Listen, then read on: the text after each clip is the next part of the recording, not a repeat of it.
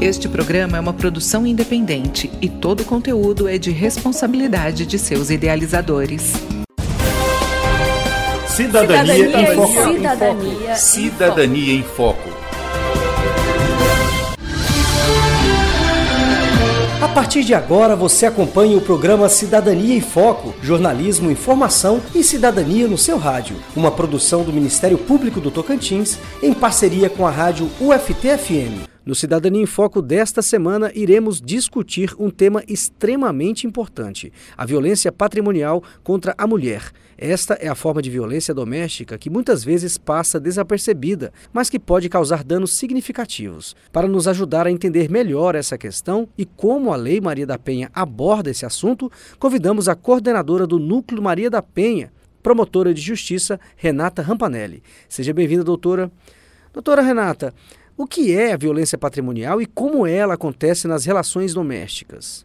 A violência patrimonial é uma forma de abuso que ocorre nas relações domésticas, caracterizada pela manipulação, controle, destruição ou subtração dos bens e recursos financeiros da vítima por parte do agressor. Essa forma de violência está ligada ao exercício de poder e controle sobre a vítima, muitas vezes afetando a sua autoestima e independência financeira. Ela pode ocorrer em diversos tipos de relacionamentos. A violência patrimonial é uma forma insidiosa de abuso, uma vez que muitas vezes não deixa marcas visíveis como a violência física. No entanto, ela pode ter impactos significativos na vida da vítima, afetando sua autoestima, independência financeira e bem-estar emocional. Promotora de Justiça Renata Rampanelli, quais são os principais impactos da violência patrimonial na vida das mulheres vítimas? A violência patrimonial pode ter diversos impactos significativos na vida das mulheres vítimas. A dependência financeira, pois a violência patrimonial muitas vezes resulta na dependência financeira da vítima em relação ao agressor, tornando-a incapaz de tomar decisões financeiras independentes e limitando suas opções de vida. Danos emocionais, a manipulação e controle podem causar danos emocionais profundos, como sentimentos de impotência, de baixa autoestima, de ansiedade e até depressão. Falta de recursos para a proteção pois a falta de recursos financeiros pode dificultar a busca de um abrigo seguro, de uma assistência legal e até de cuidados médicos, impedindo que a vítima escape da situação abusiva. Pode haver um impacto nas crianças. Se houver crianças envolvidas, elas também podem ser afetadas negativamente ao testemunharem a violência patrimonial contra suas mães. Podem causar medo e insegurança, porque a vítima é, passa a viver com medo constante do agressor, especialmente se ele danificar é, propriedades ou provocar retaliações de outras formas. Doutora Renata, como a Lei Maria da Penha aborda a questão da violência patrimonial? E quais são as medidas de proteção previstas? A violência patrimonial é uma das formas de, violência previstas na lei, ao lado da violência física, da psicológica, sexual e moral.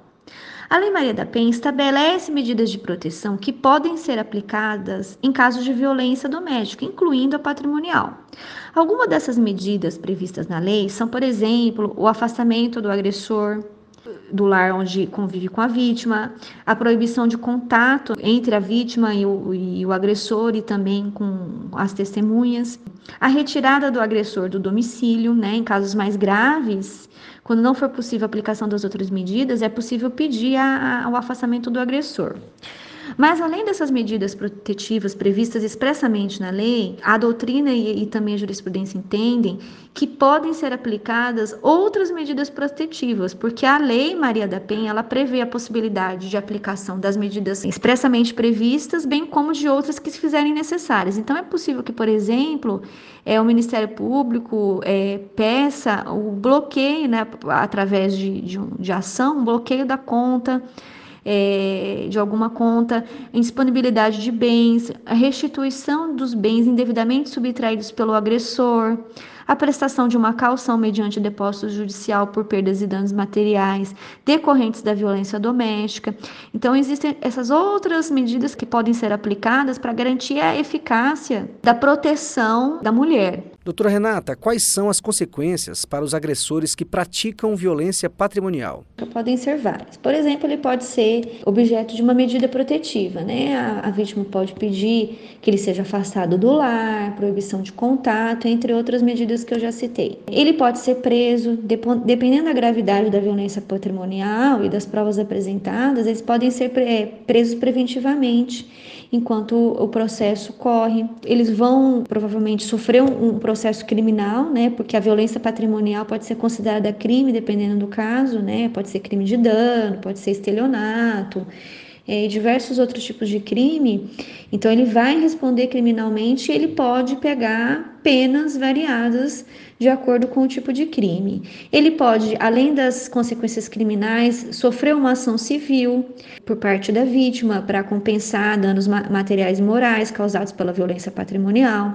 Ele pode ser obrigado a um tratamento psicológico, né? Em alguns casos, os agressores podem ser encaminhados para tratamento psicológico, terapias de reabilitação visando a mudança de seu comportamento.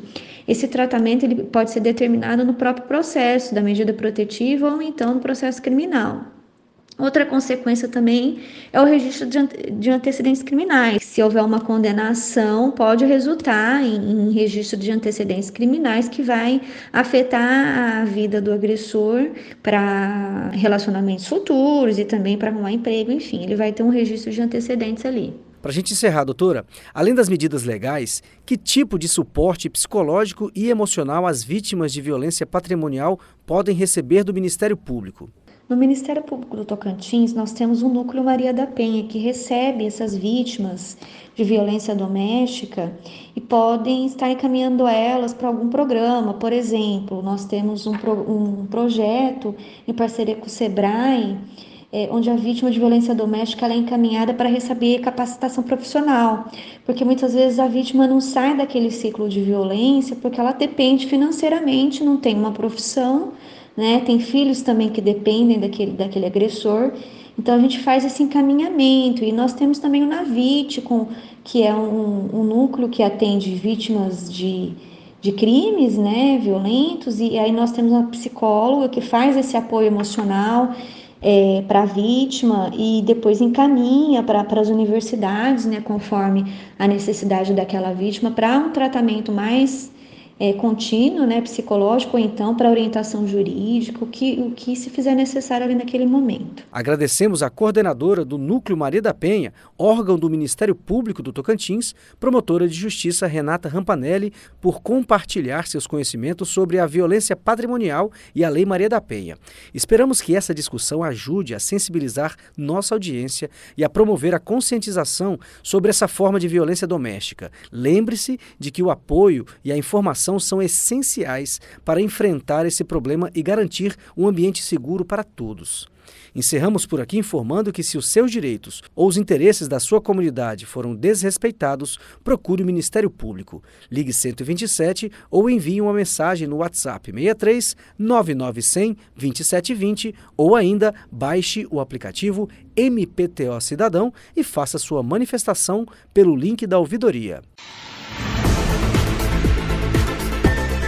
Chegamos ao fim de mais uma edição do programa Cidadania em Foco, uma produção do Ministério Público do Tocantins em parceria com a rádio UFT-FM. Produção e redação Sara Alves de Oliveira. Apresentação João Lino Cavalcante. Edição Jales Barros. Coordenação de jornalismo Denise Soares.